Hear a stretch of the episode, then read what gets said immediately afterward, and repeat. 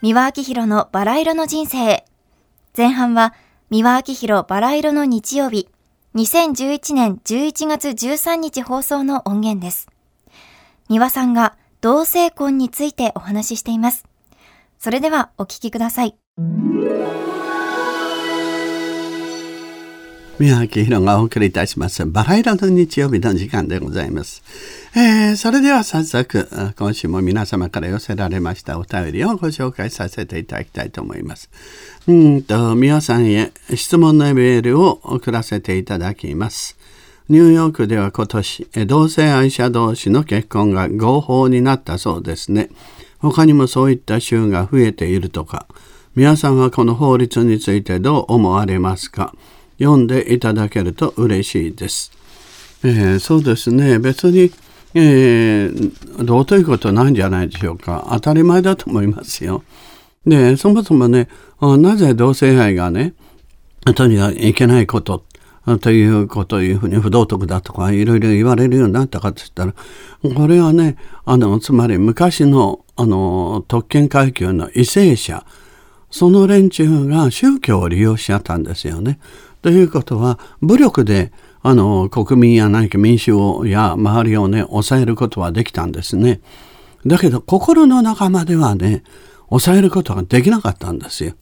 でそして昔の古代国家はねまあ第二次大戦中の我が国日本もそうだったんですけどね人数が多い方が戦争したら勝ちだったんですよ。ところが女同士にしろ男同士にしろ同性愛というのはね兵隊を生まないんですよ。でですから頭数が減るもんですからね。そうするとつまり国が滅びるということでね。でこれは自分がいくら言ったってダメだと。これはねじゃあ神様が言ったことにしようと。神様が言ったんだったらね。でそしたらみんなその同性愛をやめてそれで異性愛に走るだろうと。その小賢しい考え方でね。でそれで今度はあの宗教を利用したんですね。でそれがだいぶあの民主的になってきましたね。みんな知恵がついてきちゃって。そして男も女も人間同士。ね、そういったことになってで黒人と白人の結婚とは禁じられてましたけども今じゃ当たり前になりましたしね。で黒人の大統領ができる出てくるアメリカになりましたしいずれそうなるなと思ってましたらね。でそうなってますね。であのカトリックの国でもねあのだんだんそうなりつつありますけどなかなかね宗教を超えるっていうのは難しいもんですよね。うん、でもニューヨークだけじゃなくてねアメリカ中でだんだん広がってきてて別にあの世界のねいろんな人たちがインターネットや何かでね、えー、同じような知識教養身につけるようになってものを考えられるようになったらあ自然のことじゃないかと思いますけどね。続いての後半は三輪明宏バラ色の日曜日2009年3月29日放送の音源です。三輪さんがボーダーレスに生きるというテーマで語っています。それではお聞きください。今日はボーダーレスに生きるというテーマでお話しさせていただきますけれどもね、えー、ボーダーというのはつまりいろんな世の中はもう何も国境なんかもの境界線もありますしねいろんなつまり線を引くということですね。でそして、えー、全部決めてしまうということがボーダーですよね。でボーダーレスと言いますのはねねはならぬというその線を取り外したそれがボーダーレスということですけれどもまさに私はその通りでね、まあ、つまりあの男は男らしく女は女らしくということで男はこういうものを着ちゃならない。女はこういうものを着ちゃならない。着ちゃねばならぬねばならぬ。だからそれは全部私があの終戦後初めてねそれを取っ払って、えー、もっとあの女っぽい服装を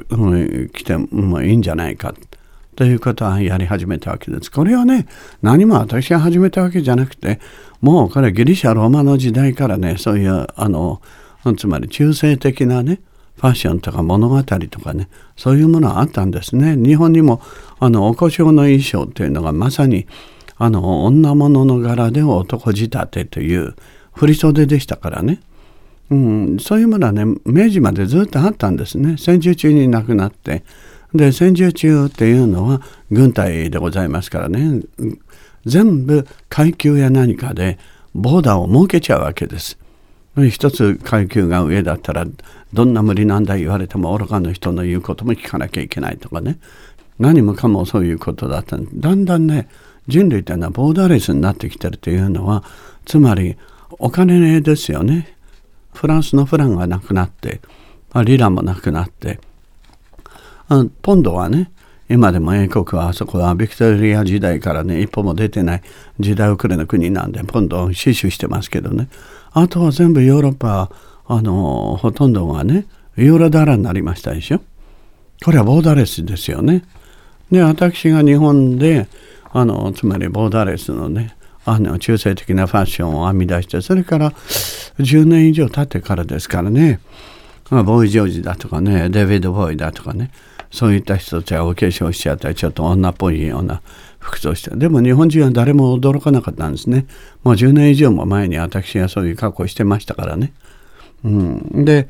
今は日本でもねあの春菜ちゃんだとかいろんなつまりボーダーレスの人が出てきましたでしょ。まあ完全ではないけども市民権を得てるし。で女の人たちの職域が広がってほんで男の人と同じぐらいのね給料もらったりね。外国の場合はもう女性の首相も出てきてるって。またあの黒人のねハーフである、えー、オバマさんがね大統領になったりしてくる、えー、昔はもう黒人と白人のねボーダーはまあはっきりしてましたし差別があったんですけどその差別が一切なくなってきちゃったってそれはねあの人類がどんどんどんどんねあの進化していくとだんだんそうなってくるんですね。でもうねただ注意しなきゃいけないのはあのけじめはああった方がいいということですね秩序ですね。やっぱり自分の知識のある人であるとかね、えー、例えば年上の人だからといってねあそれはあ敬わなきゃいけないって言ってもまあ年上の人だっていろいろでただバレエを重ねてるだけのね年上の人ってねこれは別に尊敬に値してないと思いますけれどもそうかといって若くてねあれは若造だからとか年が若いからということで馬鹿にすることもできない。なぜならそのお年を召した方よりもはるかに知識教養があって人格的にも立派な若い人もいますからね、ええ、だからそういうものに対するあの尊敬とかあの扱い方とかその秩序はきちっとした方がいいと思いますしね。うん、ですからボーダーレスにするということと秩序もなくしてしまうということとはちょっと違うと思うんです。こういうらへんを私は注意するようにいたしております。